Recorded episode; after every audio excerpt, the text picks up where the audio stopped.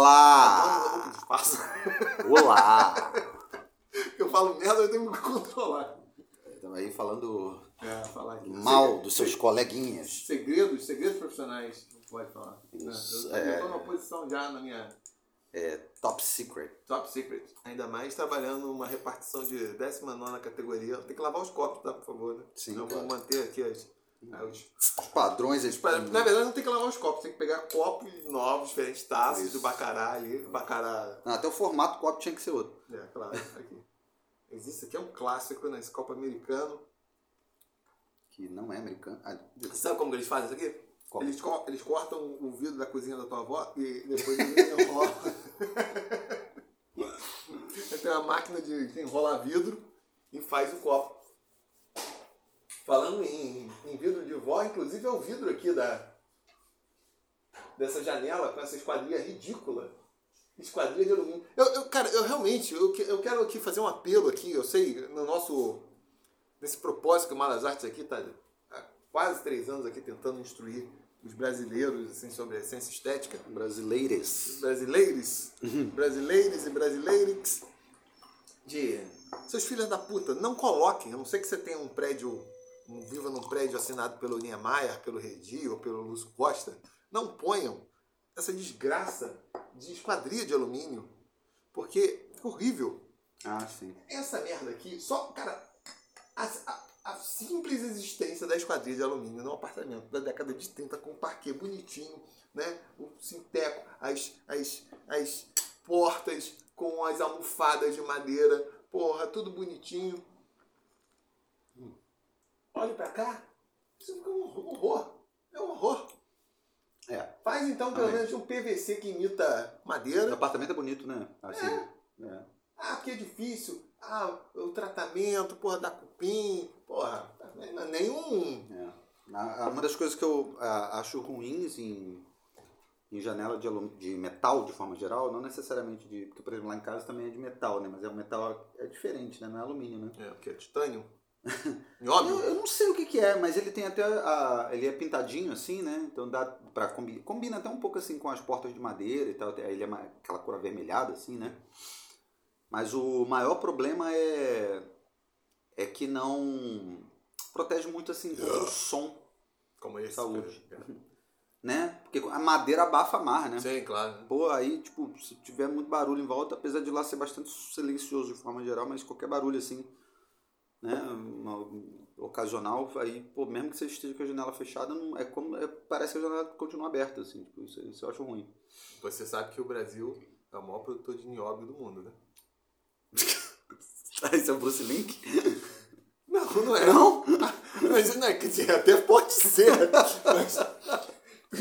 Isso foi uma inferência de segundo grau, eu tava pensando no Enéas. Enéas que trazia essa pauta do nióbio. Porra, não só ele, o Dito Cujo também. O dito cujo também, mas É. o dito cujo se apropriou de algo, Uhum. não sei se é por ser mais jovem, porque isso sempre marcou, ou pelo menos marcou as pessoas assim, Uhum. tem meus 30, tem a molecada que viu a eleição com clareza de 94, que o Enéas usava essa coisa do nióbio, que, que eu falo, foi a única vez que eu tinha visto é, numa plataforma eleitoral alguém falar de algum dos metais, né?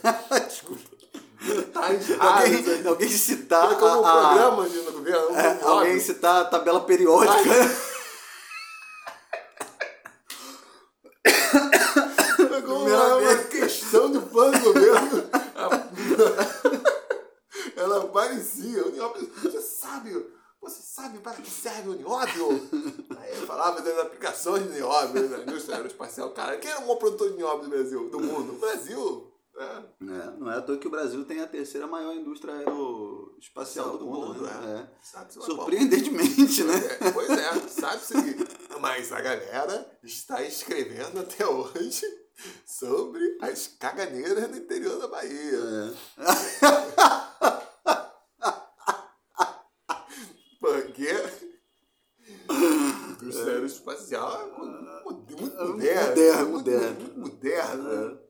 Não pode, não pode. Modernidade. É, modernidade. Esse não foi uma referência ao meu texto sobre caganeira, não, mas tudo bem. É, que aliás é foi interior- muito bom. Não foi no interior da Bahia. foi Leiam, na leiam, na- leiam o texto do Álvaro sobre o que, que a Bahia tem, que tá hilário. Não, não, o que a Bahia tem, não, tá puta falando errado. Era o tempero da Bahia. Tempero da Bahia. Jalo Alabaiano. É. Tem um outro agora, por que não uso piercing? Que é de outro congresso científico que eu usei. Mas esse está mais complexo, mais literário. Mas também essa história é bem mais macarrônica do que a, do que a da, o do tempero da Bahia.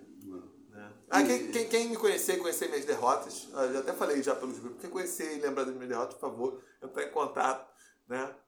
Lembraram recentemente, pediram para contar a história do derma- dermatologista, quando foi o dermatologista, né? Mas eu falei, é muito curta. Teria que, teria que pensar como inseri-la num arco maior narrativo, Ah. porque... Mas dá pra qual é a história do dermatologista? É, exatamente, dá para apresentar como um vinheta aqui. no- Aham. então, ali pelos meus 30, já ficando bolado que é, eu já estava evoluindo assim, aceleradamente de pouca telha para sem teto. Aham. Eu falei, cara, tem que procurar um alguém, um especialista, um doutor, pra Doutor. parar com essa porra. Que eu acho que vai perder, cair a porra toda. Cara, eu tirava assim as fotos, pegava a câmera aquela Cybershot, parecia aquelas fotos que saíram super interessantes no final dos anos 80, 90, no Hum. a buraco do cavalo de Rosório, Hum. no polo, eu coisa, falei, caralho, tá feio o negócio. Aí fui. Aí marquei lá com o Demetrius, Demetrius Stenzel, lá em Campo Nossa. Grande, lá, Uhum. um dos prédios lá famosos pelos consultórios médicos, da grande urbe Campo Grande. É, Cosmópolis, Campo Grande. Aí, cara, eu tô lá. Aí quando o cara abre, é um cara novo, 30 anos, assim, o cara tá bem apessoado, tá tranquilo.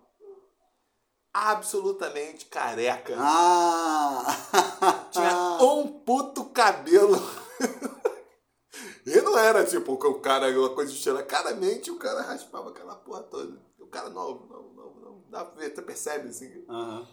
Aí o cara perguntou, não, mas Álvaro, me diga, qual é o seu problema? Eu falei, pô, você vai achar que eu tô de brincadeira, né? Aham. Mas é calvície. Aí ele, aposto que você entrou e entrou em desespero. é. Aí ele viu lá, etc e tal, e falou que eu tinha o padrão da alopecia androgênica. Higiênica. Leia-se, um, um calvície do tio, né? Uhum. Não era nenhum problema dermatológico e tal. Aí receitou lá um mixoidil e a fenesterida. Eu cheguei a tomar um tempo, mas não. Aí depois desisti. Você chegou a tomar finasterida? Cheguei, mas aí eu fiquei. Brocha. Não, fiquei- é, na verdade, faz-se muito ao sobre a broxidão da, da finasterida, né? Uhum. Porque a, quase a proporção de, de brochas que vai, tipo, num dado período, há dois, três anos, 1% dos homens vai ficar brocha, né? Uhum. Então, quer dizer, tem muito brocha nesse mundo, se você. Porque se você for agregando assim o período, É verdade, é tem verdade. uma taxa de brocha nesse mundo Absurdo, muito avassaladora. Muito grande, né, cara? Que é bom pros não brochas, né? O problema é você, o problema é você chegar até um ponto que você pode demonstrar que você não tá broxa. Enfim, é... É o meu problema. Sempre foi o, o problema é chegar lá. chegar ali pra frente é fácil. O problema Conseguir esse acesso, é o né? acesso, né? Se amostrar nisso aí, é, sempre foi problema. Sem querer cantar aqui. Por isso que é importante também deixar a sua, sua fama correr pro mundo, porque Sim. fa- facilita o acesso. Com Enfim, é, então as pessoas valiam dessa, dessa, da finasteria desse. Mas eu, eu ficava. Mas uma coisa que me deixou bolado era a questão que poderia. Uma das consequências era ter depressão. Aí eu falei, ah, não. Hum. Mas o minoxidil tu nunca usou. Não, não usei. Tá, Que eu acho que talvez agora. Que é o único que, que de fato é comprovado que tem eficácia. E que é tópico. É. Então, em retrospecto, até eu fico. Porque eu acho. acho que é, claramente tem um componente. Não dá pra falar que é genético, quer dizer, é óbvio que é genético a algum nível. Mas não que se manifeste na minha família, porque não tem careca assim. Mas dizem que o gene vem da mãe. Não, mesmo da família da mãe também não. não Ah, nenhum lado nem outro Uhum. tem. Isso não é comum. Comum, tipo, sobretudo na família do meu pai, são galera com cabelo branco muito cedo, mas com bastante cabelo. Ah, meu pai tem meu pai quase 70 tem mais, mais cabelo que eu. Uhum. É, meus tios também, por parte de, de mãe também. Tem, sim, mãe. Mas era tipo a depressão. É isso que me deixava bolado. Agora, o mixodil, de, minoxidil, de fato, parecia é, fazer mais sentido, porque eu acho que aí acabou perdendo mais do que deveria ter sido perdido, porque até hoje, assim, meu couro cabeludo é extremamente oleoso. Minha pele é oleosa, bastante pra caralho. Pode ter, de fato, Ah, isso contribui. A contribuído oleosidade pra- contribui é. pra, pra queda de, de cabelo. Eu uso minoxidil. E tá aí, cabeludão aí. É. Mas é porque também eu não esperei ficar. É porque o meu problema, eu não sei se o meu problema ele era é, alopecia de fato é, ou se foi um, uma consequência da pandemia. Essa coisa de não pegar sol. É, na pandemia também eu tive a questão né, amorosa, é, né, me separei, aí tipo, isso também, estresse, essas coisas, contribui para a queda de cabelo, né? E de fato eu cuidava muito mal do meu cabelo. E aí, em alguma medida, na pandemia, que foi 2020 exatamente, no finalzinho de 2020, eu percebi, o caramba, meu cabelo tá ralo. Assim. Eu, na verdade, eu sempre tive cabelo meio ralo. Eu nunca tive muito cabelo. É, cabelo fino, assim, meio ralo, né? Só que na pandemia eu percebi que, tipo, no final do ano, eu percebi que, tipo, eu tinha perdido mais cabelo, assim. Aí eu tava com... Eu tava com 30 e... 30, é, 32, 30, né? 30, 15. 32 e, norma, e já é, né? Uma fase onde calvície começa a se, a se manifestar, né? Assim, na maioria dos homens é por essa fase, né? A partir dos 30, assim, né? É. Tem gente que é mais cedo, mas é, não é tão comum, né? Então eu já estava numa fase em que se fosse para ter, para ser, tipo, careca, era o momento assim que a coisa ia começar. E aí essa experiência, você viveu essa experiência. É, aí eu percebi que o meu cabelo tava é, caindo, tinha caído bastante e percebi também quando eu cortei que ele ficou com aquele padrão assim arrepiadinho, sabe? Hum. Sabe quando o cara vai ficando careca que quando ele corta o cabelo não, curto, ele, ele fica meio arrepiadinho assim, que é porque o fio não consegue crescer, né? passe, não vivi isso, não. não viveu porque tu raspou logo? Não. Não, tu tá sendo irônico, tá?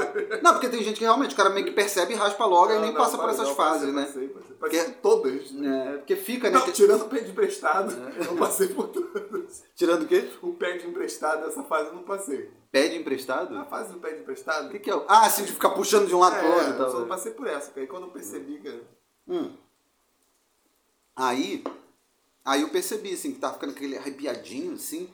O cucuruco aqui, a coroa, eu sempre tive aquele roda-moinho. Ah, tá exatamente. Então sempre foi aberto. Aí não era um sinal, assim, muito claro. Sempre tive um buraquinho, assim, no cucuruco. Não, mas isso é normal. É. Aí eu, porque desde criança eu tinha aquela porra. Aí eu, pô, aí eu não sei o que, que era. Só que aí na frente eu percebi essa coisa do ficar... E a testa grande também eu sempre tive. Mas eu percebi essa coisa de ficar arrepiadinho. Aí eu falei, pô, isso aí é estranho, que eu cortava, cortei ele curto assim, vi, aí falei, pô, aí eu procurei uma terapeuta capilar, né? Que, que é o pessoal que chama de. Tem um nome disso, eles chamam de. Ah, tricologista, né? Tricologista. É. pelo? Especialista no pelo. Isso. Aí eu procurei uma tricologista.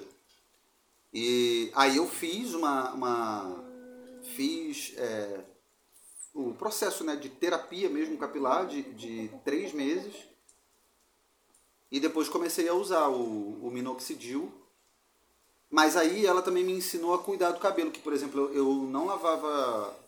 Eu acho que eu não lavava o cabelo todo dia, eu lavava um dia sim, um dia não.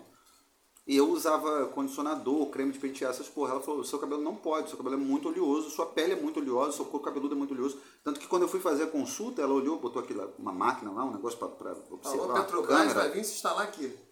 Ela falou, ó, você já está desenvolvendo uma, tem um nome lá, uma, uma, uma, uma alergia lá, que, que eu esqueci o nome. Tava assim, avermelhado, couro cabeludo, né, e tal. Aí ela, você já está desenvolvendo uma... uma é, ah, eu não, não, lembro o nome. Bicheira? É, é, é, é, derm, dermatite, eu acho. Acho que é isso, acho que é dermatite. É.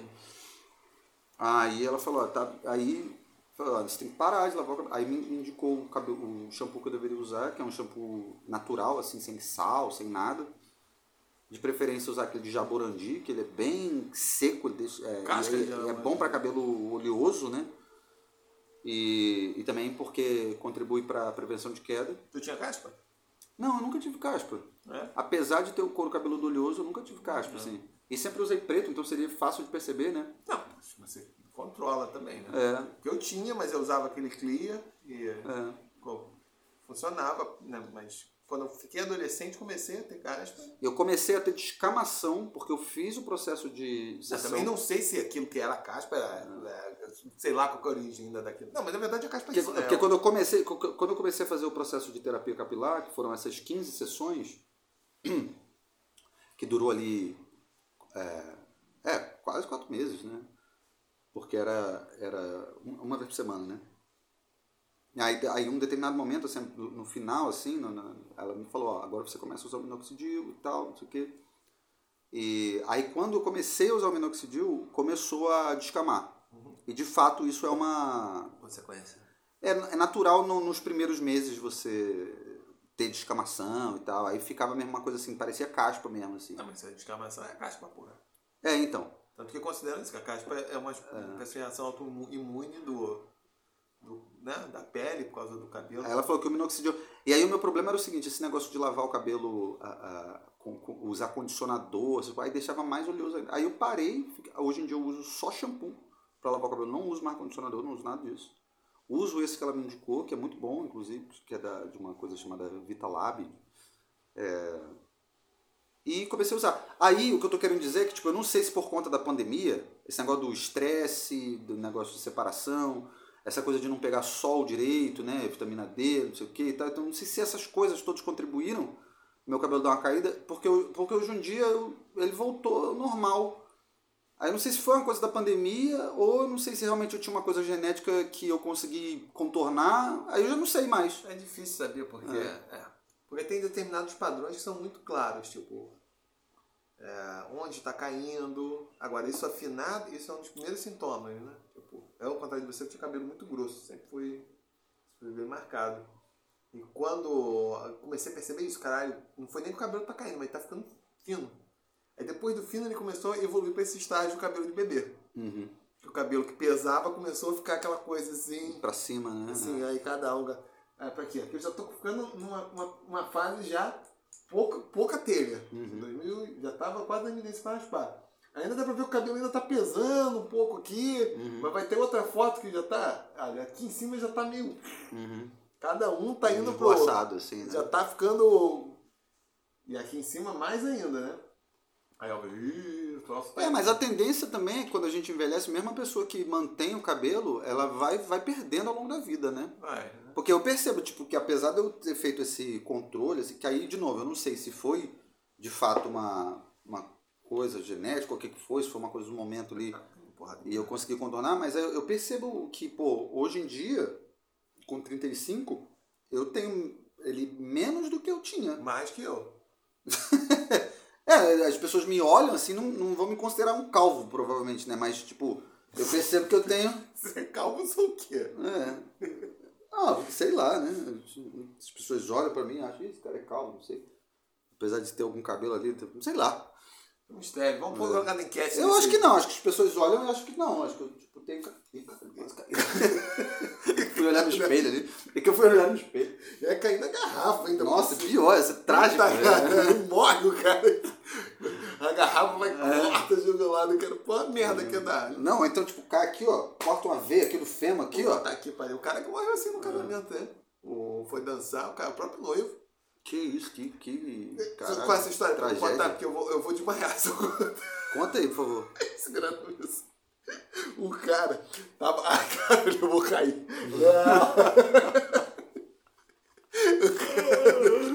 Ah, eu vou fazer isso, eu vou conseguir contar isso.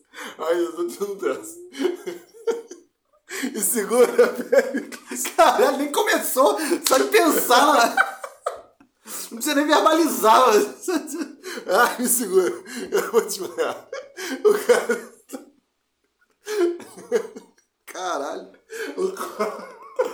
Não, espera, então não precisa contar, deixa eu tentar adivinhar. Bicho, confirma. você é um cara inteligente. Então, ele- eu- vai, vai, vai passando vai. Foi isso então, o cara caiu em cima de uma garrafa. Não, quase. Ah, ele não chegou a cair em cima da garrafa? Tava com a taça no bolso. Ah, e quebrou a taça, Aí caiu. dançando, caiu.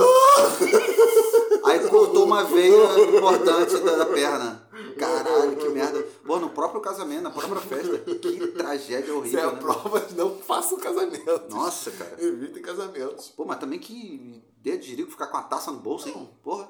Não, mas foi- deve ter sido uma coisa completamente contextual. É. Tá bebendo aqui, ah, taça de champanhe, chamou pra dançar a noiva, meteu, tipo, ah, não tem. Nossa, que Sério? tragédia, que coisa É, horrível. exatamente. Tadinha da mulher, né? Da mulher, da mulher. Da... Tadinha da mulher também, né? Imagina, deve ter ficado uma- um trauma assim pro resto da vida, Porra, né? caralho. Caralho, pô, um marido morrer na festa de casamento. É pior assim, né? E de um jeito assim, é, exatamente. Pô, tinha diversas outras formas. Não foi, não foi tipo, assim, sei lá, um infarto, uma porra qualquer, É, né? pô, foi ligar a, a- a guitarra no amplificador e tomou choque, É. morreu. Tipo, É, não, porra. foi uma parada bizarra, foi Foi- sanguentado.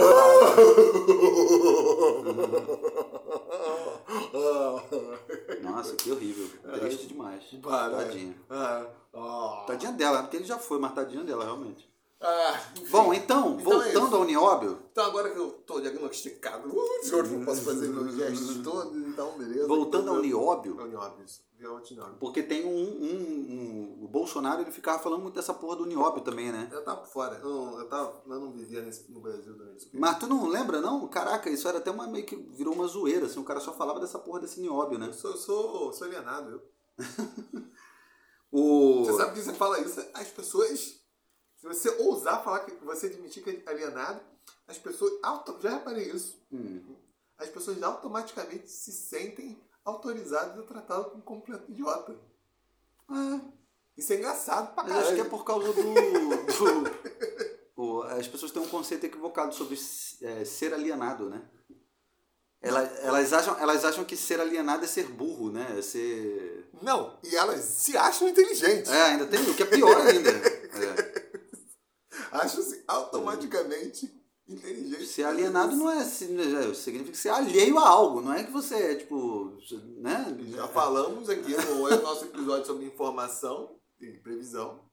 Muitas vezes, pelo contrário, o excesso de informações, Ah. que são informações muitas vezes extremamente superficiais, quase no domínio do, é, da trama de novela, o que está acontecendo com fulano, não ajudam a entender o quadro Sim. geral. Sim, exatamente. Ó, fica de olho aí nesse episódio aí que já deve ter saído quando esse aqui sair, ou não. Ou não. Não sabemos. Não, não, vai ter saído já.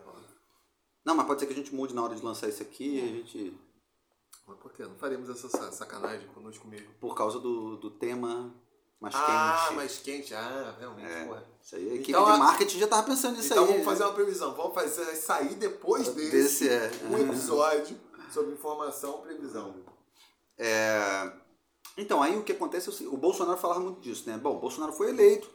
Como se você, se você não estava em coma nesses últimos seis anos, você é brasileiro, provavelmente você sabe que você sabe que o Bolsonaro foi eleito. Aí, ó, é a flautinha do coma. É, o Bolsonaro foi eleito, foi presidente, não sei o que, teve uma pandemia no meio aí e tal. O Bolsonaro não conseguiu se reeleger, o que foi é, bastante. é, assim, é, é, acho que. Quando foi a última vez que um presidente no Brasil não conseguiu se reeleger, né? Acho que todos os presidentes, assim, pelo menos desde a época da redemocratização. É, reeleição, todos. Foi, É. Fernando Henrique foi reeleito em 98. Exato. Lula foi, re... Lula foi reeleito em 2010. Dilma. É, mas a Dilma não foi reeleita. A Dilma foi reeleita, ela foi empichada. Ah, ela foi reeleita, é verdade. É, É, verdade. é. A Dilma É. foi reeleita, é verdade. Ela foi empichada logo seguinte à É. é verdade, é verdade.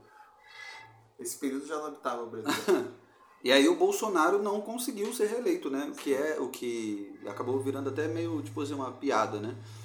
é, mas também em circunstâncias também muito. É, a pandemia é, é, contribuiu muito para uma. Pra, pra muita, é, enfim, muita, muita- muitas coisas, né? O tal- contexto era muito. Porque talvez, é, num contexto que não houvesse pandemia, é, mesmo com Lula, Seria muito difícil. Tá. Não é à toa que foi muito acirrado, né?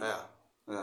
Apesar dele ter perdido muita popularidade por causa do, do, do, da- do posicionamento dele durante a pandemia, eu acho que isso contribuiu muito para a perda de popularidade.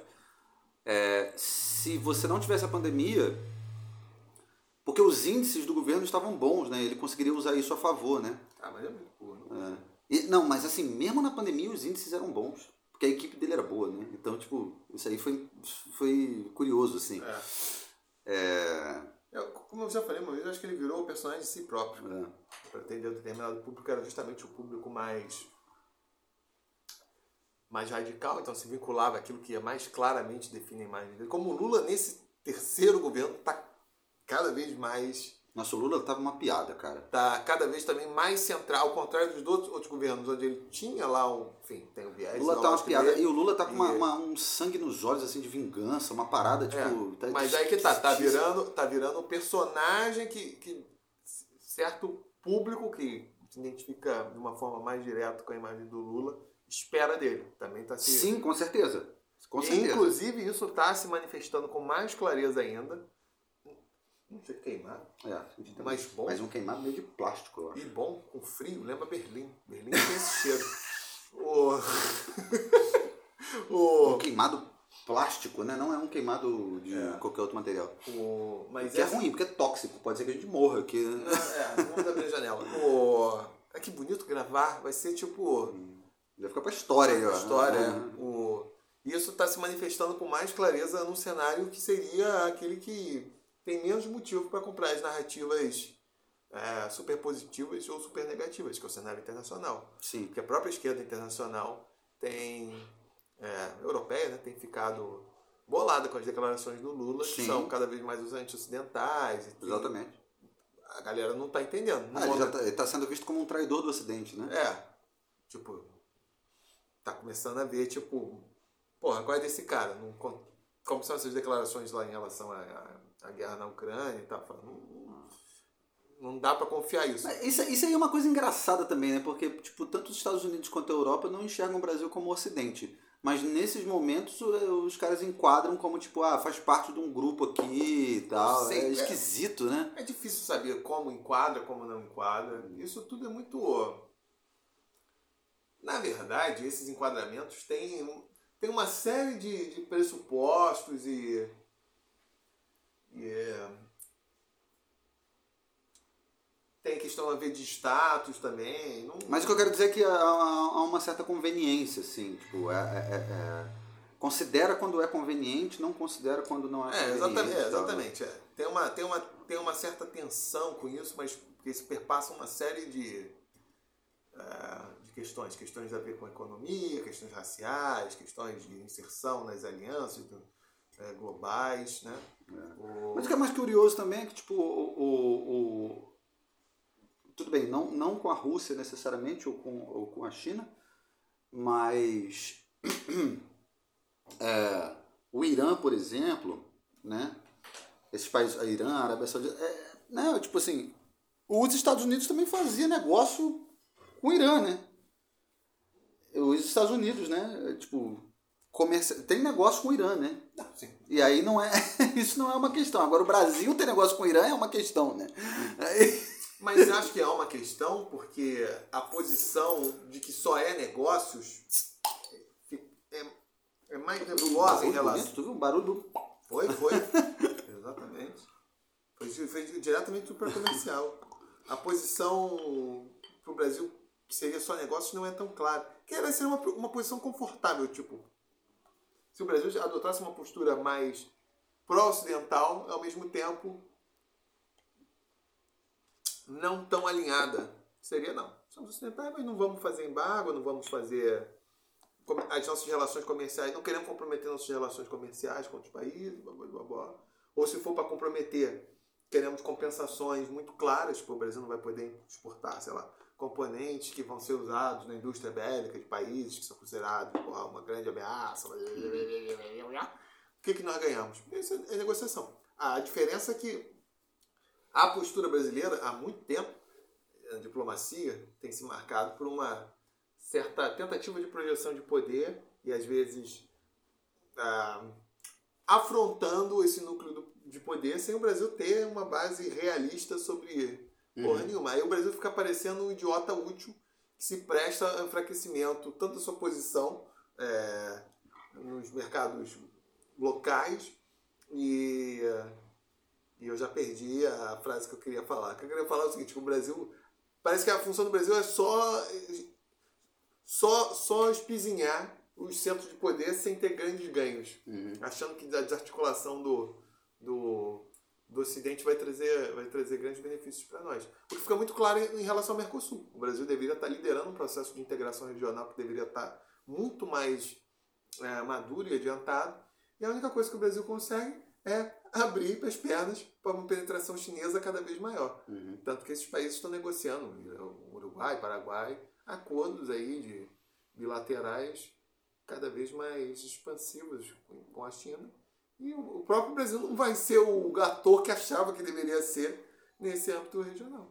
O que é curioso. E ao mesmo tempo fica afrontando o Ocidente, tipo. Não, mas é, isso, isso é um posicionamento muito ruim, porque o Brasil tem assim, uma certa, com relação à economia global, relação, uma, uma, uma certa é, relevância, né? Quando você pensa, o Brasil é, agora, né, o Brasil é a oitava maior economia do mundo, né? Sabe-se lá.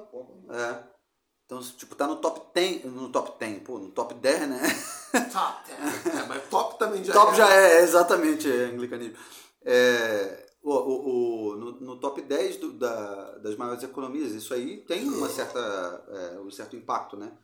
E, e mesmo com esse impacto, não, não consegue estabelecer um posicionamento que seja é, relevante estrategicamente, assim, do ponto de vista geopolítico, né? Isso é, é, foda. Mas, mas bom... Enfim, só vou, voltando aqui, fazendo anúncio. E aí? E aí? Não... Bonito isso aqui. Não é? Poucas pessoas sabem fazer. Eu aconselho a pessoa a fazer isso porque você chega na mesa de um bar e você tem essa habilidade. Hum. Você vai ser visto como um flautista boliviano. Ninguém, ninguém resiste isso aqui. Pô, um gravão, né? Tem aí. É, exatamente. Agora que eu fiz direito. Som bonito, com a ressonância. Um compor. Música para garrafas vazias. Faz aí, faz aí, tu subgrave, eu faço aqui na. Essa aí não é tão grave. Isso aqui é o lado, isso aqui é grave?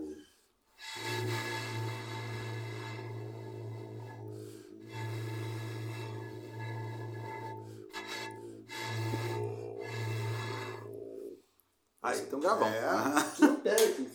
Cuidado pra você não ser suplantado pela garrafa de vinho. Esse vinho aqui, Costa Verde, Uma periquita. Cabernet 2022 da semana passada, quinta, safra da quinta, sexta-feira passada, chileno.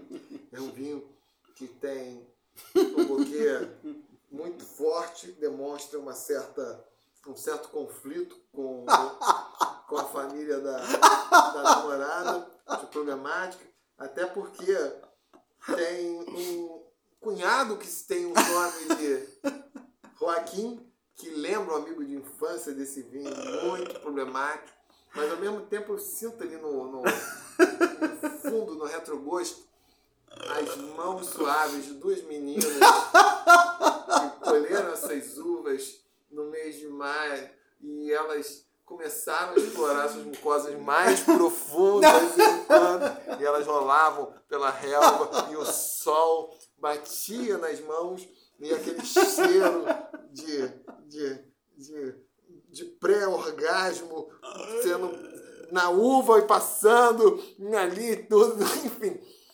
Mas, para isso, acesse meu site enólogo Psico, psicoenólogo.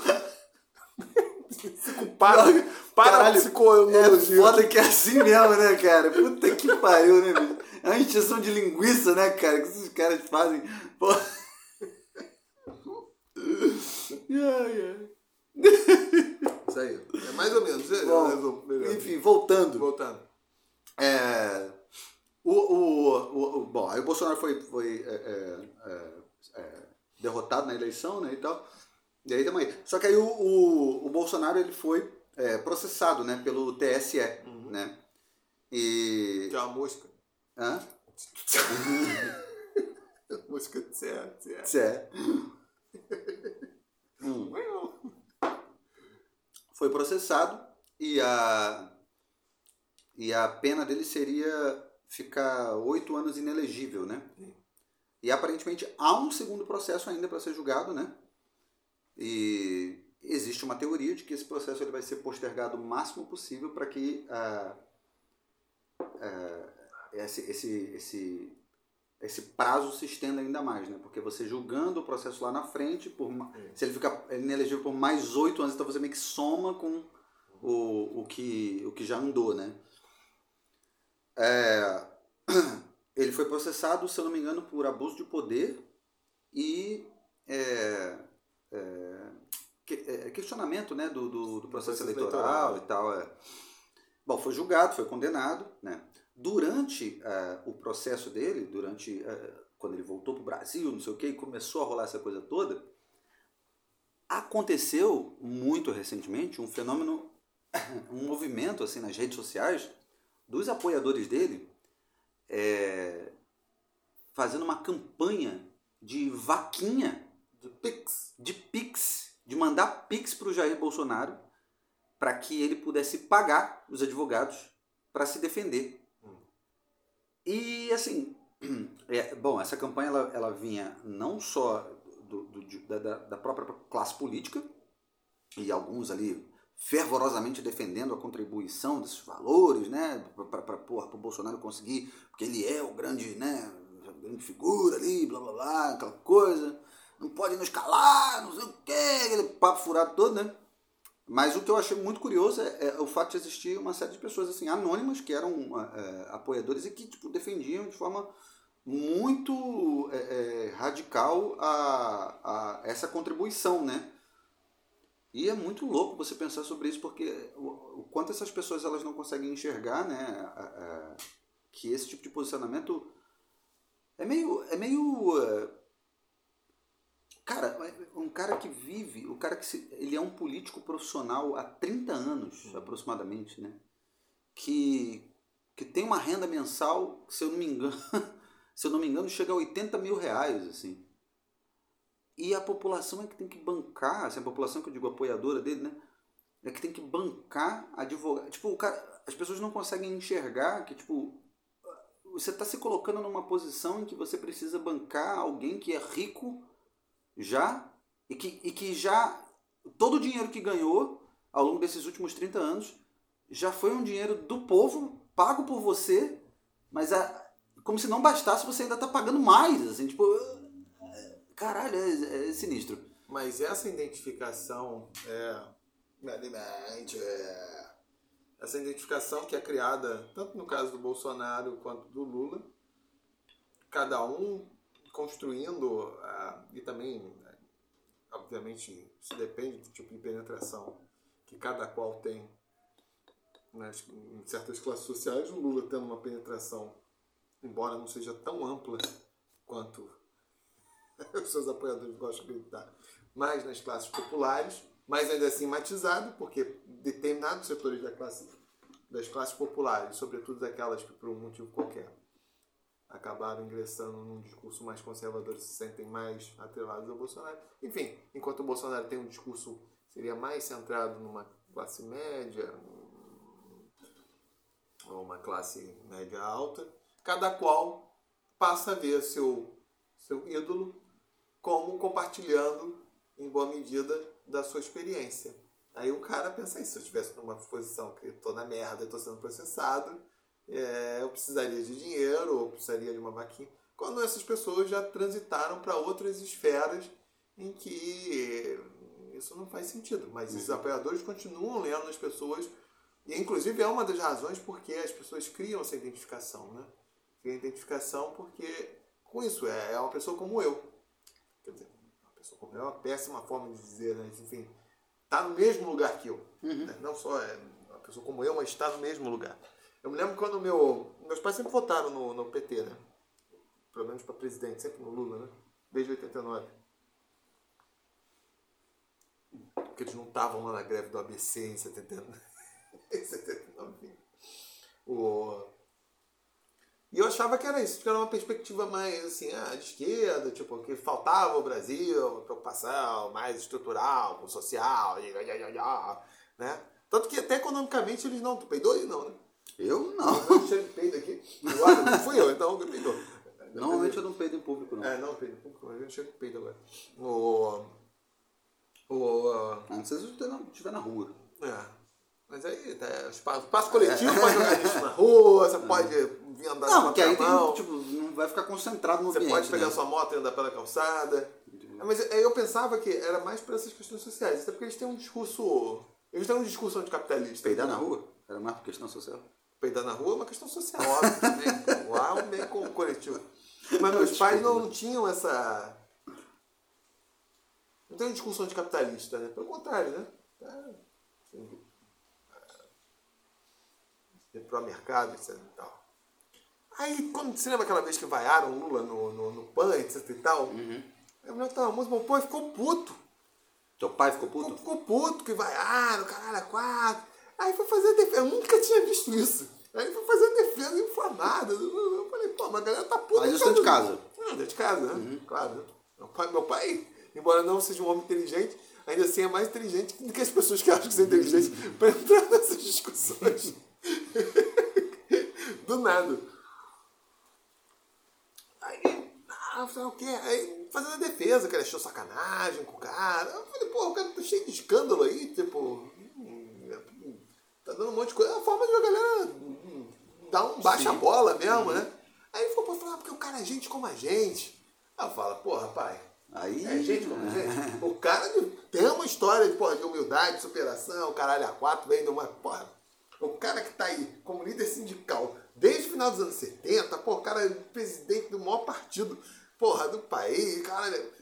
Porque esse cara há muito tempo Já não é gente como a gente. já tá em outro lugar. Eu É. até entendo, porque pros anos formativos do cara, o cara tem. Isso, é, isso inegavelmente é importante, né? Ele teve essa vivência. Tem tempo falar assim, porra, ah, o meu pai consegue se identificar porque, porra, o cara também. Mas, mas chega um dado momento da vida do Lula, é outra coisa. Tanto assim como trabalhador. Ah, mas era operário lá no ABC, que era elite. Era elite operária do Brasil. Que, para contextos brasileiros, era como se fosse eh, a- uma classe média do operariado. Como era da minha família, sei lá, a galera era, seria a classe média, só que, que lidava com roça. Na experiência, assim, do porra, do agricultor médio também. Aí, é- aí é- é- é- você cria identificação porque essa figura não era comum, beleza, mas é preciso ter um certo distanciamento e falar, pô, depois o cara integra outra coisa, tem uma outra lógica, né? Tipo. Mas as pessoas criam essa identificação e em alguns casos, não do meu pai, porque também seria a coisa mais absurda do mundo, alguém conseguir arrancar dinheiro do meu pai. Isso. Ah, não, essa pessoa continua vivendo como eu vivo. Não. E aí, portanto, como ela me representa e ela não só me representa, mas vive essa minha realidade, eu preciso ajudar. Que é a única forma que faz sim, faria sentido isso. A pessoa tem que dar um pix pro, pro Bolsonaro. Que é diferente, tipo assim, sei lá, o Péricles, porra, é meu amigo, e ele representa uma. Mas não só meu amigo, mas tá numa situação que tá representando uma, uma causa minha e tá na merda. E tá. Aí faria um sentido como esse, pô, vou dar um dinheiro pro cara. Porque é um negócio mais, tipo, o cara depende daquilo Sim. né? Nisso que você está falando, não, é só uma projeção mesmo que a pessoa tem de ter essa relação. Não, Bolsonaro, porra, é como eu aqui, porra, cara, se tivesse uma merda dessa judicial, eu tô fudido, porra, mas eu não tô fazendo só pra mim, tô fazendo pros outros, né? E as pessoas vão lá e dão um apoio. Só que isso é uma imagem completamente. Tem, teve uma mulher que ela usou é, é, um argumento muito curioso, assim. Porque eu tô, eu tô comentando aqui é, coisas que eu vi na internet e muitas delas eu vi através do, do canal de um, de um moleque que é, é comediante. Mas é bom, assim, ele, o jeito que ele faz os, os vídeos dele chama Michael Kister. Ele é lá do, de Santa Catarina, de Balneário Camboriú. Camboriú. Tem muita puta em E, e ele é. Tem muito o quê? Muita puta. Ah, sim. Mas é aquilo, né? Como, diz o, como diriam os, os antigos egípcios, se, Custa. se putas fossem flores, o mundo seria um jardim, né? Porra. Aí, aí chama o preconceito, porque eu tava achando com esse nome, apesar do Michael, eu tava Um achando branquelo, o moleque é um pardo, né, bicho? É. O nome disso é estatística, né? Claro, Porra, claro. porra. É que é um pardo mais puxado pro preto, né? Porra, é. É, e, e aí eu, eu gosto muito do canal dele, eu acompanho muito, assim. E aí ele. Então essas, essas, é, muitos desses exemplos eu, eu, eu lembro por causa do, do vídeo que eu assisti dele. E, e aí tinha uma mulher que ela estava usando, assim, a forma que ela estava ela tava ali na internet, não sei o que, meio que tentando convencer as pessoas a contribuírem, né? Incentivando as pessoas a contribuírem com, com a tal da vaquinha. E um dos argumentos que ela usou é o seguinte. Olha o de novo. De novo? Pior que eu não tô sentindo. Eu tô. Cheiro de. Assim, cheiro ruim. Eu senti aquele cheiro que era meio de Tipo, plástico mas queimado. é, Sim, sim, mas, agora nunca vi alguém peidar plástico queimado. A não ser que quando alguém cheiro, cheiro, seja o cheiro de plástico queimado, na verdade, seja alguém peidando. Pode ser também. Mas agora não tô sentindo nada estranho, não. Lembra da rua, às vezes vem um cheiro esquisito mesmo. Bom, aí eh, ela estava usando o seguinte argumento. Imagine Imagina. se cada pessoa que votou, votou no Bolsonaro contribuir com apenas um real. Dá 50, 52 milhões, alguma coisa assim. Maluco, né? 52 milhões de reais. O que Isso ele vai fazer com isso? Caralho. Um. Mas o argumento dela não era nesse sentido, não. Ela é apoiadora dele. Ela falou: imagine se o número de pessoas que doem para o Bolsonaro seja maior do que os números apurados na urna. Que confusão que isso ia dar. Ou seja, ela está querendo dizer que ou foi fraude e aquilo seria. Uma, ela falou: é, isso seria uma comprovação do voto de cada um. Não sei o quê. O argumento não faz o menor sentido. É, não faz, Não faz absolutamente o menor sentido. Porque hum, pessoas podem ter mudado de ideia, pessoas podem ter decidido doar porque, por qualquer outro motivo. Bom, pessoas não vão, inclusive até apoiadores falando, não vou do. Isso não faz o menor sentido, não faz o menor sentido Eu esse que não argumento. faz sentido. É. Agora me digam, por que o voto seria fraudado, o voto eletrônico, e a transferência eletrônica? Hum. Não é? As, contra- as contradições, né? Não seria fraudável. É. Mas é isso que eu falo. A maior parte das pessoas, ela habita o mundo, vocês terráqueos, são fodas, né? Eu sei que você também deve ter uns, uns 10% de DNA rodoniano, né? que é o contrário de mim, mas porque eu sou 90% do rodoniano. mas eu descobri recentemente, foi até um choque. Causou, né? Porque Zona também tem racismo. E descobriram lá que eu tenho 10% de, de sangue terráqueo. E foi foi foda, o pessoal reagiu mal pra caralho lá, tipo ficou. e Começaram a entender certas esquisitices minhas, assim, né? Com, em função dessa. Certas demonstrações de emoções, essas coisas começaram a entender em função desses 10% de DNA terráqueo aí, que veio por uma tataravó. Uma tataravô. Uma tataravó que é. Enfim, que não sei se dá 10%, mas enfim, porque também a nossa reprodução em Zorda não é por dois, então é mais complexa. né? É muito mais divertida. enfim. É... Mas é isso, a galera opera num, em determinados planos que são são completamente irracionais, tipo, é isso. É... Começou a se contestar, tipo, e fica essa fixação de que ah, se quer contestar o estabelecimento. Aí se contesta, inclusive, aquelas coisas que não eram. Aconteceu isso com a vacina, aconteceu. Mas o que eu fico mais bolado é o seguinte: isso independe da posição política nesse, nesse espectro porra louca. Tanto que eu tenho quase certeza de que, se fosse o governo de esquerda, sei lá, o PT, no contexto da pandemia, algumas coisas teriam ca- caminhado diferentes. Mas, pela magnitude do merdelê e pela ineficiência é, do Estado brasileiro, etc e tal, em algum nível também ia se transitar para algum discurso antivacina, sei lá o quê, ou não sei como isso ia ser. Talvez as narrativas tivessem algumas variações, mas isso é a mesma coisa. Tanto que isso aconteceu em outros lugares, né? Lá na Nicarágua com Ortega também teve o mesmo negacionismo que, que teve aqui no Bolsonaro. Né? Isso tem muito mais a ver com uma postura de radicalização política e, consequentemente, as dificuldades do mundo real não são encaradas de uma forma mais objetiva, mas em função de, de certas leituras ideológicas, e isso talvez acontecesse. Talvez. Claro, provavelmente com o Lula, supondo presidente, porque o Lula,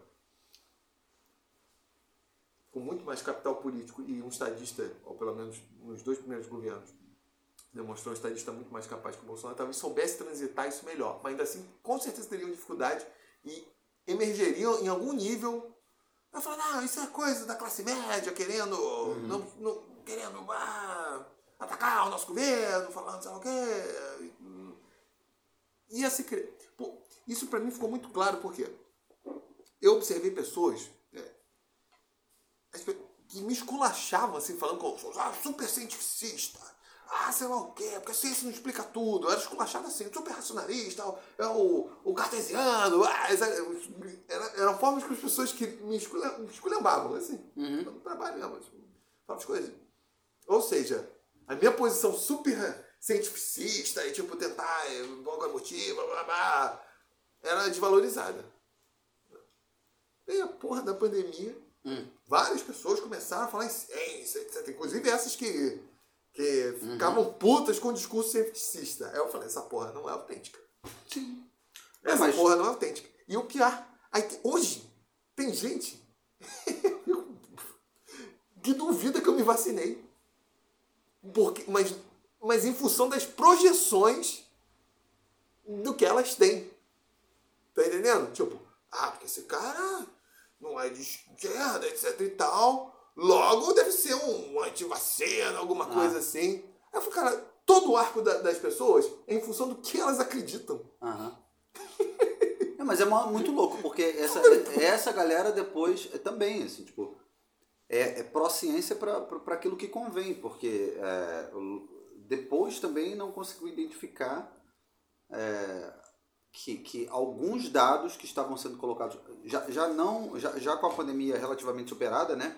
Mas dados, por exemplo, uh, da, sobre a economia, essas mesmas pessoas que eram ah, super pró-ciência não conseguiam admitir determinados dados uh, positivos, economicamente falando, estatísticas uh, positivas em relação à a, a, a, gestão. Então, assim, tipo, a, ué, a economia é uma ciência, pode não ser uma ciência dura, como química ou qualquer outra coisa. É, Pô, estatística também é uma ciência. É, mas... É, eu entendo que há manipulação, esses dados eles podem ser manipulados a partir do, do, daquilo que você quer, quer enxergar, né? Ou de como você quer entregar a notícia e tudo mais. Eu entendo isso. Mas algumas coisas elas não são. É, elas não são tão difíceis de ser observadas, né? Você observa, né? Tipo assim, o número de pessoas, o, o, a diminuição do desemprego não é uma coisa que dá para relativizar. Dá para claro que dá para relativizar, mas não dá para relativizar que, porra, você teve uma diminuição de um mês aqui até outro mês ali, tipo, pô, você teve tantas pessoas que foram é, é, que conseguiram emprego e, e, aí, tipo, agora você tem uma diminuição do desemprego. Aí, porra, aí isso vai ser questionado, tipo, pô, peraí, aí. É, mas, não, mas como você falou, de fato, porque isso está num campo mais nebuloso. Tá, reduziu, mas reduziu a que custo? E o foda é isso. Isso, isso ficou muito claro. E aí eu acho que só quem realmente são os, os bolsonaristas mais. São os bolsonaristas, na verdade, né? É, não, admitem, a condução da crise pelo Bolsonaro foi completamente catastrófica. Sim. Porque ela foi. Ela foi negar e debochar do início ao fim. Meio que ele virou realmente o personagem de si próprio. Sim. E apesar de. Só, só um adendo, né, que é importante frisar, que realmente eu acredito que o, a, a gestão dele da, da, da, crise foi exatamente o que fez ele ter uma perda é, drástica de popularidade, né? Porque em alguma medida até mesmo aqueles que eram apoiadores dele é, começaram a, a debandar pelo fato dele meio que debochar da situação crítica, né? Pô, aquela, aquela frase dele eu acho que é talvez muito marcante quando ele diz quando a jornalista pergunta para ele, que, que foi exatamente o momento do pico de mortes, né? Uhum. Tipo, você tava tendo. Chegou ao ponto de ter. Porque eu acho que chegou ao ponto de ter mais de mil pessoas morrendo por sim, dia, sim, né? Sim. É, e aí a jornalista pergunta para ele qual, qual, né, o que, que o governo ia fazer, não sei o quê, para poder, tipo, porra, caralho, sanar essa crise, pô, evitar isso. E aí ele responde para a jornalista: o que, que eu tenho a ver com isso? Eu não sou coveiro? Porra! É. Caralho, isso aí é, é meu irmão, é. né, bicho? É porque isso acaba atendendo, tipo. Mas eu só queria fazer um, um comentário que é o seguinte: eu, eu concordo que a, que a, a gestão foi é, muito ruim, assim, tipo, para não dizer catastrófica mesmo. É, e, e, e, não só a gestão, mas a própria postura com relação à crise, assim, que era uma postura é, é de, de, de, deboche mesmo, de, de negligência né, e tal. E é, é terrível. Mas o que é, mesmo com toda essa esse esforço para debochar e para e ser o mais negligente que fosse, É curioso como, no final das contas, o, o número percentual, porque o número absoluto assusta, mas o número percentual não foi diferente do que em relação a outros países também, né?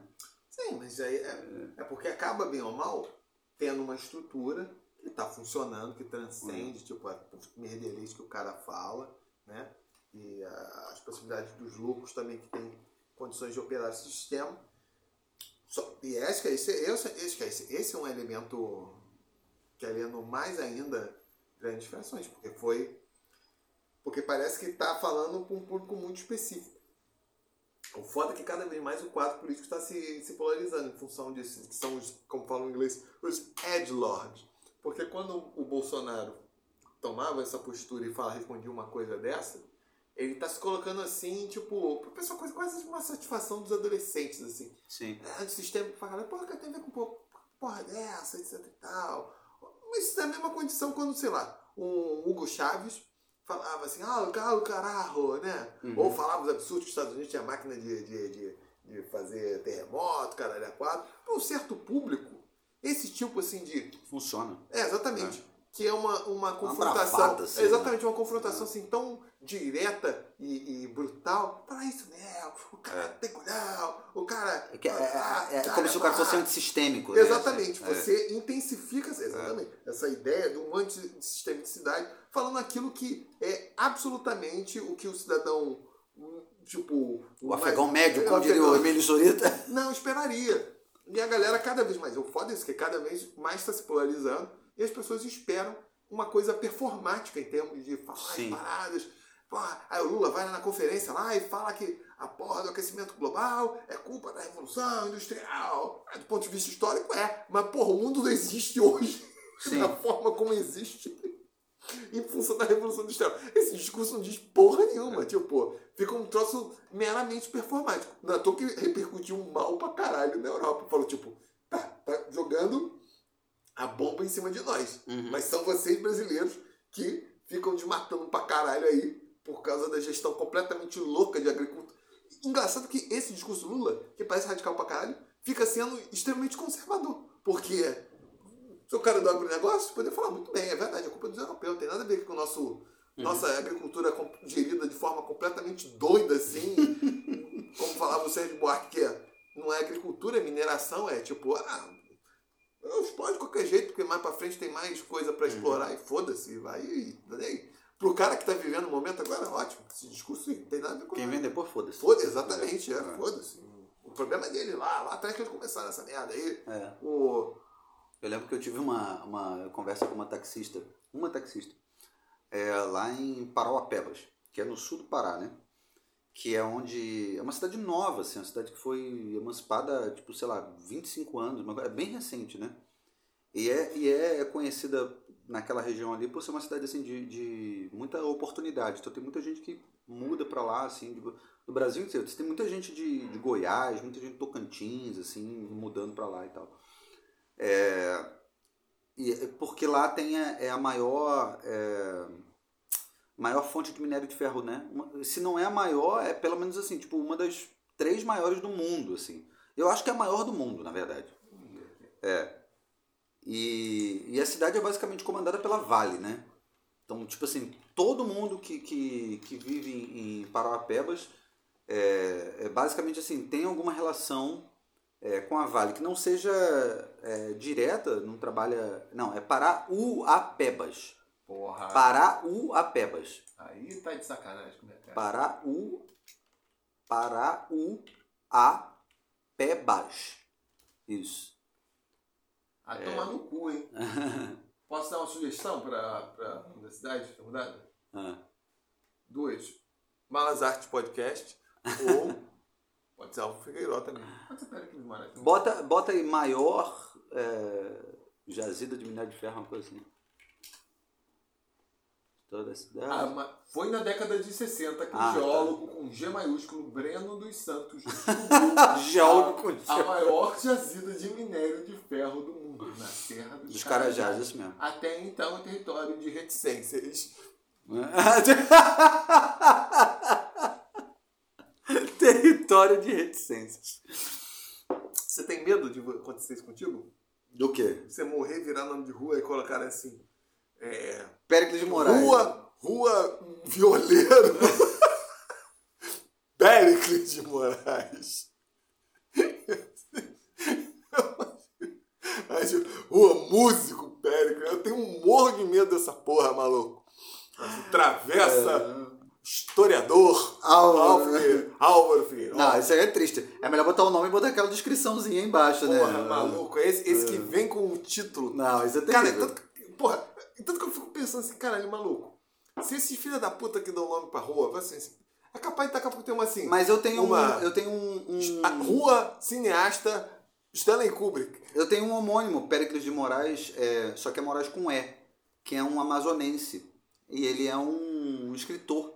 Aí tem escola chamada Péricles de Moraes. A Escola Municipal Escritor James Joyce.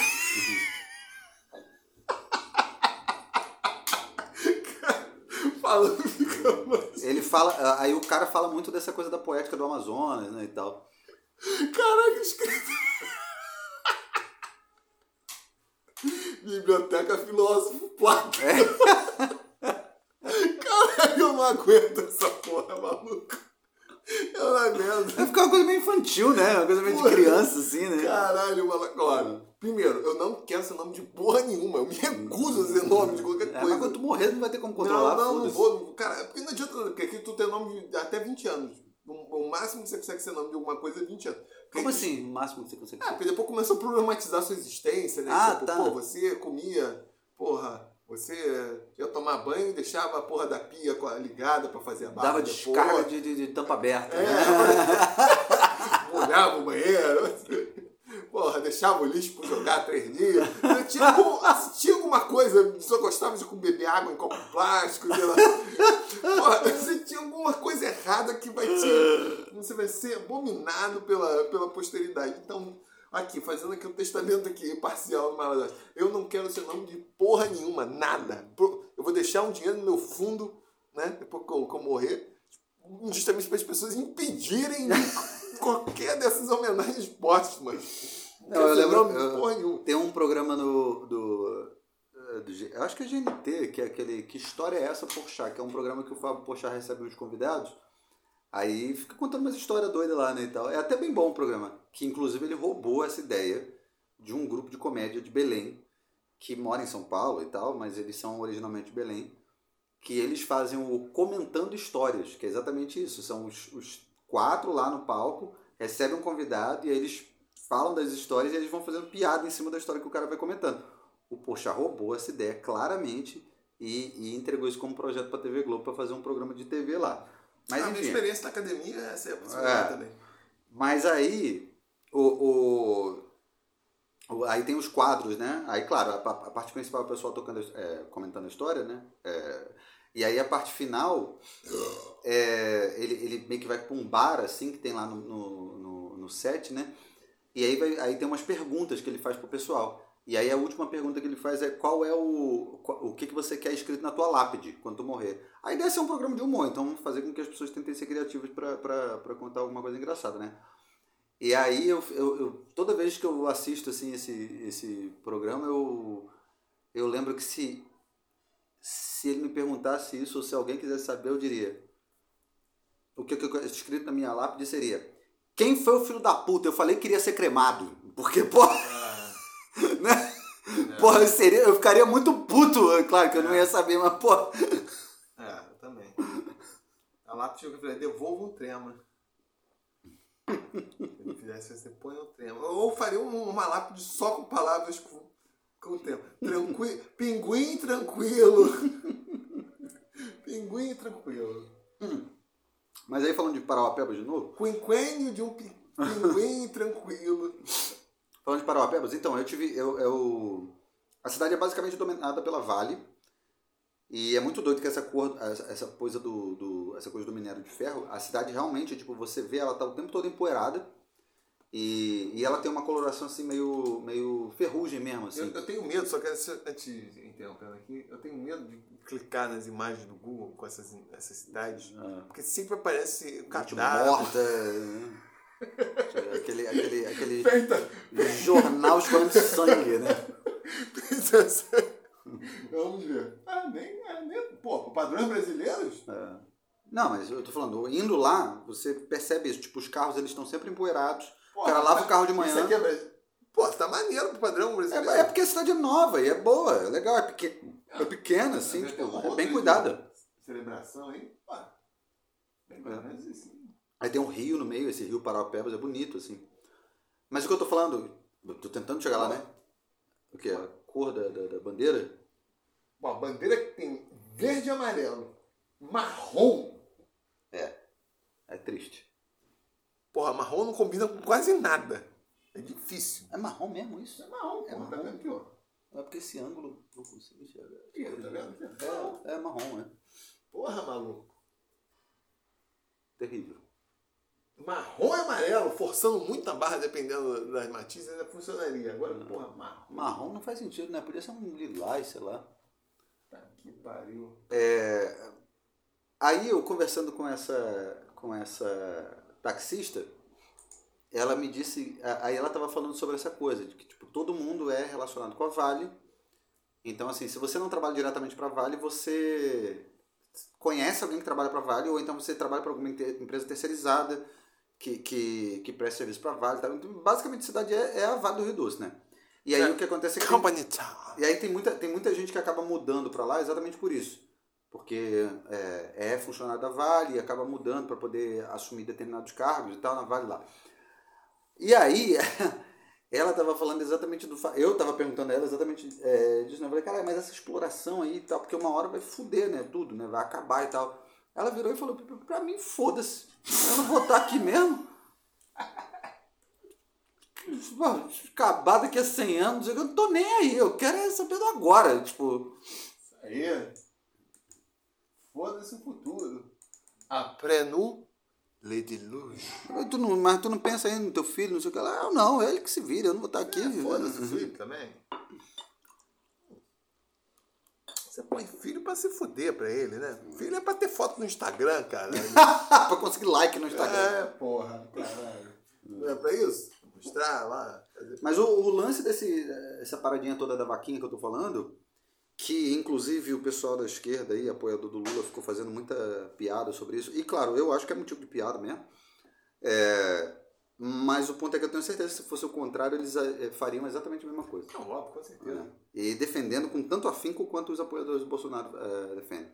Cada vez mais eu, eu acho que isso é um problema para a democracia. Cada vez mais a política está tá caminhando para um elemento performático que não mexe em porra nenhuma nas estruturas de poder, não mexe nas questões realmente que importam, distribuição de renda, distribuição, sobretudo, de poder, redução das hierarquias, até porque a maior parte das pessoas que eu conheço que contestam o sistema estão super fissuradas em subir nas hierarquias.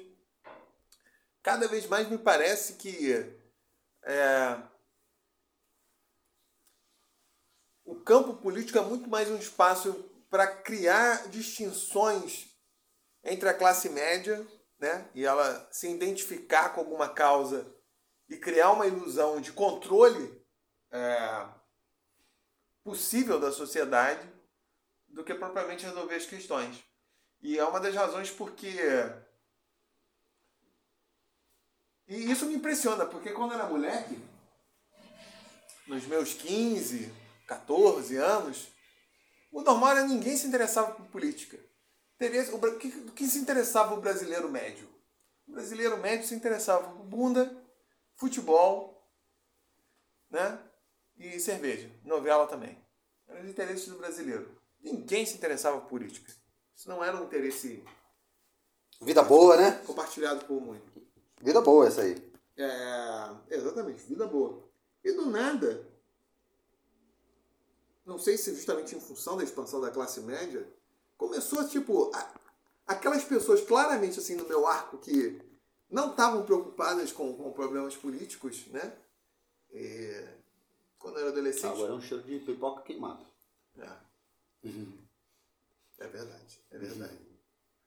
Começaram a ficar também fissuradas nessa porra. Mas eu acho que é exatamente isso. As pessoas começam a entrar num, num, começa a perceber a, a, a, a política como um campo no qual elas podem performar o desejo de uma mudança e ao mesmo tempo criar uma ilusão de que elas são importantes é, para a mudança social. E, mas na prática elas não estão fazendo porra nenhuma. E infelizmente pela minha experiência é bem, até porque eu convivo mais com pessoas de esquerda do que de direita. Muitas vezes esse discurso super transformador na hora do, do pau, onde as pessoas realmente podem ter ações políticas e significa concretas, né? Que impactam diretamente na vida delas, no trabalho, por exemplo. Elas não fazem porra nenhuma, porque isso significa desgastes psicológicos, possibilidades de perdas, né? também tem as possibilidades de ganho. Né? E nesses contextos, ninguém faz porra nenhuma. As pessoas pipocam. Elas dão para trás. Uhum. Inclusive pessoas que psicologicamente acho que estão muito mais próximas a esse modelo de ação no mundo do que as outras que têm sei lá, um perfil mais introspectivo e não são não são tão movidas assim a fazer as coisas para fora e não para si. Porque a minha experiência na pequena repartição de série K do governo estadual é exatamente essa pessoas falam, falam, falam, falam, falam, falam, ficam com papo. Naqueles contextos onde claramente há possibilidade de mudança, tanto para mal quanto para bem, as pessoas não fazem porra nenhuma. Elas dão para. Inclusive quando são é, circunstâncias onde, no pior dos casos, geraria um pequeno desgaste.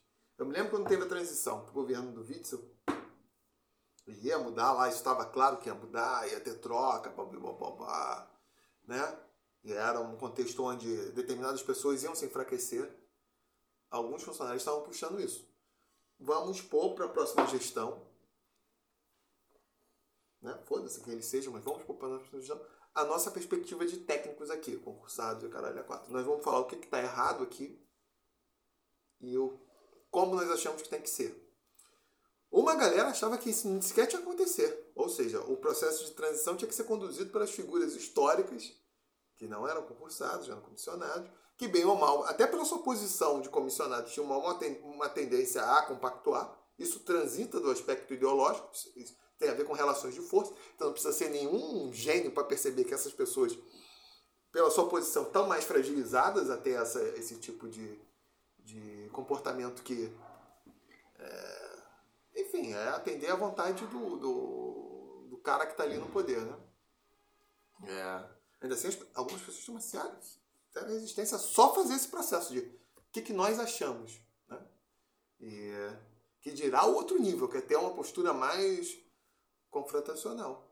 E eu me lembro claramente, inclusive o cara que era o presidente da associação de servidores, eu estava indo de departamento, de setor em setor, falando, não, eu acho que cada setor tem que escrever uma nota técnica de falar o que está errado, o que, que nós achamos que tem que mudar, para apresentar para a nossa gestão. Isso é uma coisa assim tão. Isso é radical? Claro que não. É, eu acho que é assim, tá, isso não está funcionando. Eu, nós achamos que tem que ser assim. Uhum. Para não falar o, o, um outro nível que eu achava. Cada setor tem que indicar o diretor e o gestor concursado. Né? mais ou menos de uma forma, não vou falar consensual, mas majoritária dentro dos setores, uhum. são os nossos nomes. A gente fala, não, mas não vão aceitar. Foda-se Foda se vão. Exatamente. É. Exatamente. Foda-se vão aceitar. Isso, isso é irrelevante, porque isso, é, está no âmbito da negociação. Uhum. Está no âmbito da negociação. Precisa ser um gênio político para saber, não, foda-se, no âmbito da negociação. Não vai se apresentar. E é por isso. Tem que ter nomes que são relativamente fortes, tanto do ponto de vista técnico quanto de apoio, porque porra, a galera tá por trás, Sim. etc e tal. Não precisa ser nenhum. Eu que não sou o cara, me considero ah, o cara politizado e preocupado uhum. com essas porra. Mas ainda assim gerou um mal-estar. E nesse contexto que ia de setor setor, que era uma coisa mais ainda. É, menos. Assim, pôr na cara, tipo, que cada. Teve setores, inclusive, de assessoria de planejamento, que a galera falou: não, não vamos fazer. o setor rolando. inteiro não fez. É. Não vamos fazer. Caralho. Que foi um drama, assim, que ficava enrolando, aí chegou um cara, não aguentou, falou, não, não vamos fazer. Eu falei, tá, beleza, então não faz. Caralho, mas que gente, hein, bicho, né? Não faz. Que, que, que, que... Não coloca, então, no... É. Por quê? Não quer ter a porra do... Isso, Exatamente. isso significa... porque- Mas aí, aí é foda. Aí é fácil projetar que as coisas vão mudar, porque tem um filho da puta lá no É. Planalto que tá tomando os desgastes, tá lutando. Porra nenhuma. Qualquer disputa política envolve desgaste político, é, Sim. gastos pessoais. Algumas pessoas têm maior disposição para isso, outras não têm. Eu, particularmente, não tenho. Uhum. Mas, em determinados contextos, a coisa fica tão explícita e eu fico, putz, as pessoas que falam que teriam ou que têm determinadas posturas, Sim. nessas horas, elas pipocam. Então, boa parte desse, desse universo aí é completamente performático. É.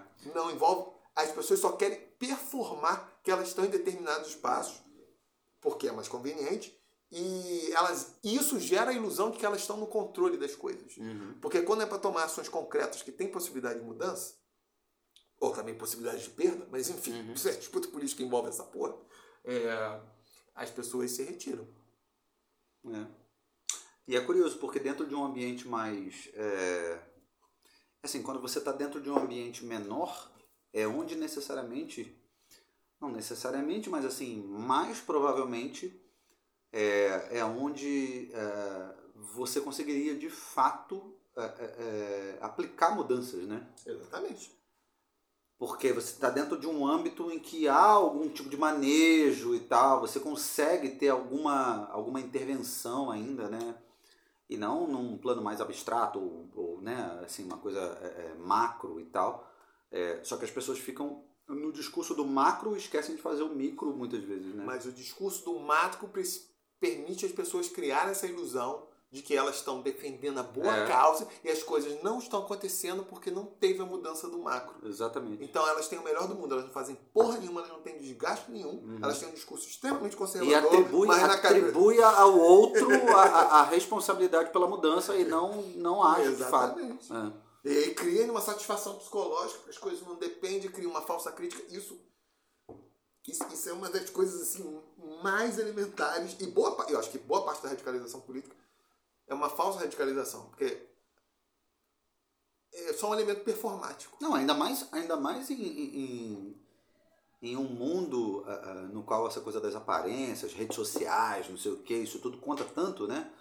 Porra, aí então você soma ah, ah, o fato das pessoas de fato. O fato das pessoas de fato é foda, né? Mas o fato das pessoas não quererem é, é, é, entrar no, no, no, embate propriamente, assim, o fato das pessoas não quererem o desgaste, soma isso à, à possibilidade de é, vender essa imagem de que na verdade se importa através da internet e tudo, não sei o quê, porra, é, é, é, é o mundo perfeito para nada acontecer. Exa- é, exatamente. Uma das coisas que eu me recuso é abaixo assinado. Vira e mexe mandava, no passado mandavam mais. Porque eu acho uma dessas formas de militância completamente vazia. Vazia. Uhum. Tu não propõe porra nenhuma, tu fica ali só, tipo. Uma coisa ali, tipo. Tu não entra na discussão, Ação- tu não ação- entra no, no debate propriamente. assim. Ação política pra mim envolve duas coisas: possibilidade de ganho e possibilidade de perda. Ao mesmo tempo. Aí você age. É, tem que assumir isso, né? Exatamente. Aí, claro, o e nem todo mundo vai. Eu entendo que nem todo mundo vai assumir, porque as pessoas fazem cálculos diferentes, etc e tal, né? E nós não sabemos. Vídeo episódio da previsão, o caralho agora. Muitas vezes não dá pra saber. Eu entendo que nem todo mundo, em todas as circunstâncias, vai bancar a, a- a ação. Eu, eu, eu entendo, isso é normal. eu Agora, o que eu fico bolado é na esmagadora maioria das vezes, e aí eu tô falando por experiência pessoal, enfim, falando com outras pessoas, as pessoas não bancam. Uhum. Não bancam porque elas preferem ficar nesse lugar confortável, performático. Mas, É. No final das contas, elas estão. Ou elas estão satisfeitas com aquela porra, mas não querem falar que estão satisfeitas, ou que eu acho que é mais provável, elas estão insatisfeitas, mas essa insatisfação, é, por uma série de razões, se projeta em, é, é, é, em uma coisa irrealista, uma fantasia. As coisas, eu estou satisfeito, mas ao mesmo tempo eu não quero ter o desgaste da mudança. Caralho, que diferença. Tá? Caralho, parece que eu tô comendo ração de gato agora, bebendo ração de gato. Porra. É, é isso, as pessoas não querem. Aí projeta isso, ah, vai ser um fulano, então se eu, se eu mostrar aliança a certo fulano, ou mandar um pix lá por cara, eu vou estar contribuindo é, com esse é onde eu de fato tô agindo, né? Tipo, exatamente, é uma limitação dessa agência a um espaço teórico, né? E não é, pragmático, né? E é muito mais honesto quando a, a pessoa. Porra. Não é, bicho? Caralho! Caiu de cara na ladeira dessa. Caralho! E olha que é Serra Malte, hein? Nem é assim das piores, né? Mas puta que pariu. Porra! Já bebemos algumas, tipo, porque não foi. É, não foi aquele corte assim, é abrupto, né? Caralho, mas que merda, bicho. Caiu, você caiu da bicicleta na ladeira de cara. a né? vida real, a vida real é muito ruim, né, bicho? Ah, mas essas cervejas não são muito caras, não, cara. Hum. São das outras coisas da Não, comprando no mercado, comprando no mercado não. Comprando É. no mercado o preço é bem É, razoável até. não. É. E às vezes ainda tem umas promoções ali no Mundial e tal, né? É, não são. É... Mas é são isso, como tipo, falam, é- acessíveis. acessível. É, aquele, é, aquele desodorante Axe com uma é, mistura Isso, de isso sumiu. acessível. Teve uma época com acessível.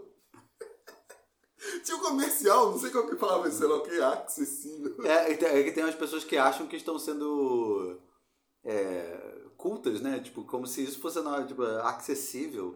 O, voltando ao Bolsonaro, ele gostava muito de falar questão, né? Questão, que puta é. que pariu. sou professor da UF soltava questão toda hora também. Na verdade, ambos poderiam, do ponto de vista do latim, poderiam ser. Ah, é? É, não Ah, teria- não sei, mas que soa esquisito pra caralho, É. soa.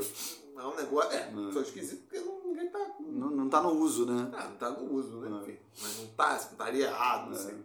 Mas é o mais engraçado é que as pessoas acham que estão sendo mais é, é, cultas, né? Quando É, usam é, é a tipo de- impressão que passa, mas não sei, pode ser algo. O acessível, o problema é que na verdade é, é, é burrice pra caralho mesmo, porque nem tem dois seis, né? Naquela merda. Não, mas poderia ter, né? Tô falando, se for seguir assim pelo latim, poderia ter. Ah, tá bom. Não, mas aí tudo bem. Poderia ter, mas não tem, pô. Porque, A gente é. aprende sem ter. Não, mas não tem pela questão do uso, tipo. Tipo, asepsia, asepsia tipo, aqui é asepsia, mas é asséptico. Em vez de asséptico, né? Não, as pessoas falam séptico. Asséptico, é? É. É, Quer porque dizer, as pessoas. 10% da população conhece essa palavra, né? Porra. Porque algumas palavras poderiam, tipo, contacto. Pode ser tanto contacto, co- tipo, contato. O mais comum é falar, vou te con- vou, é Vou con- te contactar. Ninguém te fala con- vou contatar. Exatamente. É. Mas a palavra que, o substantivo que se.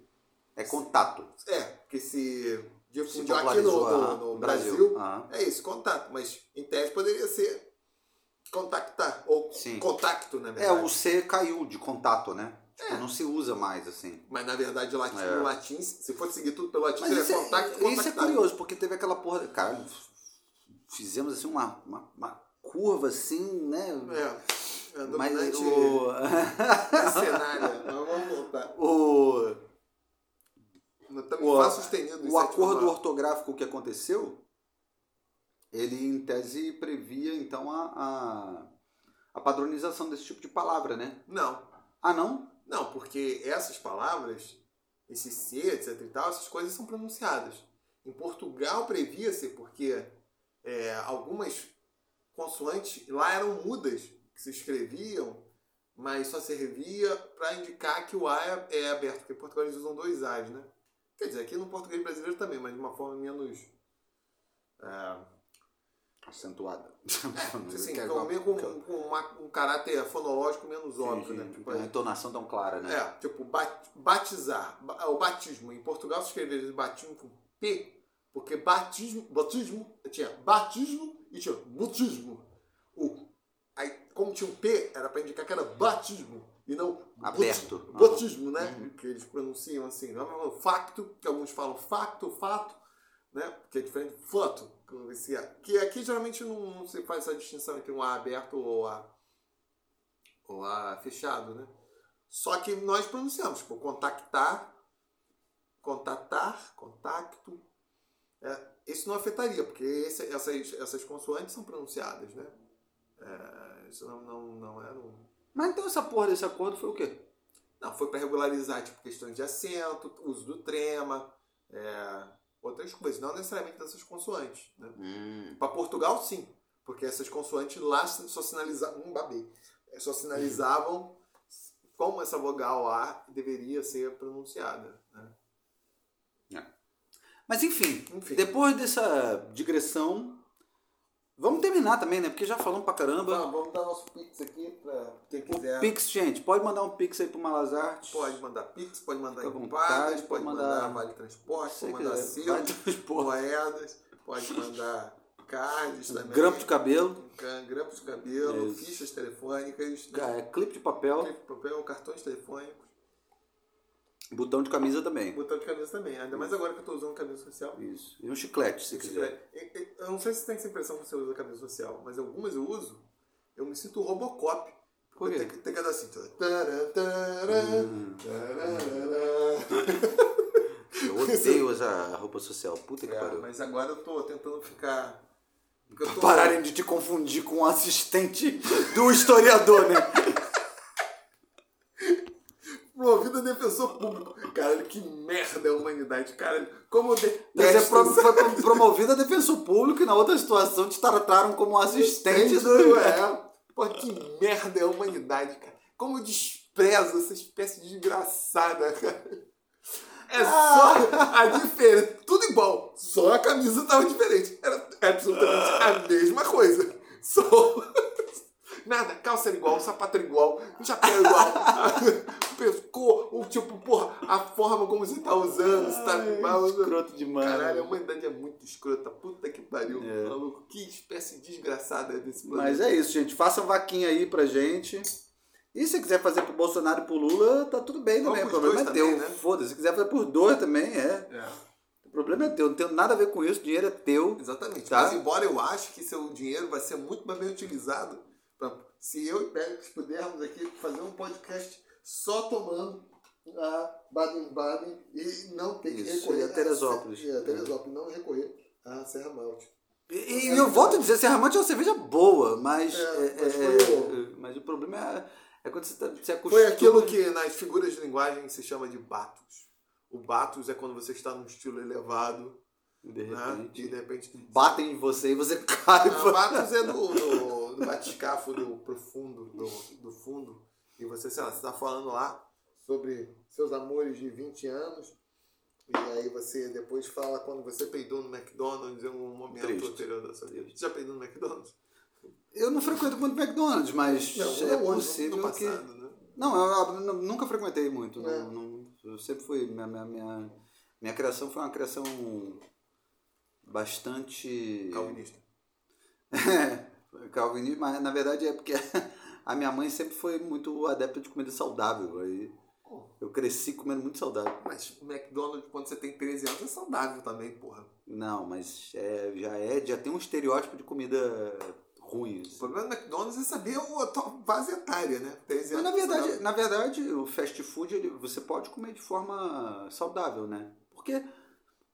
Não, falando sério, assim, tipo, pão, carne e salada. É, mas, mas Não é uma coisa assim, tipo, é carboidrato, proteína e vegetal. Pô, pois é, mas é aquele, aquele Super Size Me que eu fiquei puto com aquele filme. Falei, porra, ah, tipo, tá querendo transferir, um momento liberal aqui, tá querendo transferir a responsabilidade das, pesso das pessoas. Tipo, qualquer coisa faz mal. Se você beber água pra caralho, Vai fogar. até oxigênio, se você pegar um negócio assim com ah, 100% de oxigênio, é tóxico também. Sim. Porra, o, o, é óbvio que a comida do McDonald's vai. Se você ficar só comendo McDonald's, toda e a super porção lá, você vai ficar fudido, né? Mas qualquer comida vai ser assim. Não, mas assim, eu tô falando sério, tipo um sanduíche, um hambúrguer, né? Assim, tipo um sanduíche de hambúrguer, né? Digamos, né? É, é, Sanduíche de hambúrguer. é, é assim, presumindo que o hambúrguer, na verdade, é a carne, né? Tem. Aí é, é, um, é, é meio que um sanduíche de hambúrguer, né? Porque o hambúrguer é, o- é aquela carne naquele formato, né? Aham. Mas aí o que eu quero dizer, tipo, um, aí é um sanduíche que você tem o hambúrguer, o pão e a salada, não é nada muito diferente de um prato de comida, não. Dois hambúrgueres, alface, queijo, molho especial, cebola, picles, não, um pão com gergelim. é Big Mac. Não é? Você para Errei, pra, errei a nota no Big Mac, é você errado. para pra pensar, assim, tipo, isso aí seria a mesma coisa de você comer, tipo, uma porção, uma porção de arroz com um bife e uma salada. Mas não? nas pescazeras lá dos romanos antigos, quando surgiu o Big Mac, a lógica, o do hambúrguer é exatamente essa. É um pão, que é proteína, né? Não, pão é o carboidrato. Não, mas também tem proteína, porque Ah. é... Não, mas a, a maior concentração é na carne. É, mas... É, tudo bem. Não, mas é proteína também, porque é... Trigo, caralho, A4 Uhum. é uma, uma fonte pro- proteica grande pra caralho. A diferença é que a carne não tem tanto o tal do carboidrato. Uhum. Mas os grãos são tanto fonte de carboidrato quanto de proteína. O hambúrguer, mas a salada, tem ali a porra toda, né? Dois hambúrgueres quentes. Hum, Dois alface. Dois hambúrgueres quentes, alface e cebola. Não, dois hambúrgueres, alface. Dois tem queijo. hambúrgueres, alface, Queijo, molho especial, cebola, picles e um pão com gergelim. É Big Mac. Ah, Big. ah, você lembra? 96, 97, tô querendo É. isso. Não, é assim, tipo, você parar pra pensar, daria pra uma pessoa, por exemplo, mesmo uma pessoa em dieta, almoçar todo dia Big Mac, ela conseguiria. Parabéns. Se ela. Se ela... Não, mas, mas é verdade. Eu Se, porra, se couber na, na. Porque o negócio é. O cara tá de dieta, mas tem o déficit calórico lá. Se o cara conseguir, tipo, equilibrar. Ainda mais se for um hambúrguer que não é frito, e, e realmente não é, tipo, é colocado na chapa ali de um lado É. pro outro. Tem assim. Eu acho que o problema é o, é o, é o milkshake que você toma, é a Coca-Cola e tal. Livro- É essas porra que deve dar merda, assim. A batata frita, que porra, caralho, frita na imersão da porra do óleo lá. Isso que deve ser a merda, mas o hambúrguer propriamente. Outro dia eu até comi no, no Burger King. Qual era o seu preferido? Tem ali. Não eu, não, eu não tenho porque eu não frequento, mas eu, eu comi no Burger King ali da. Da. Da Rio Branco. E aí, tipo, eu pedi lá um hambúrguer com, com salada, não sei o quê. E inclusive, pô, salada fresquinha, assim, gostosona.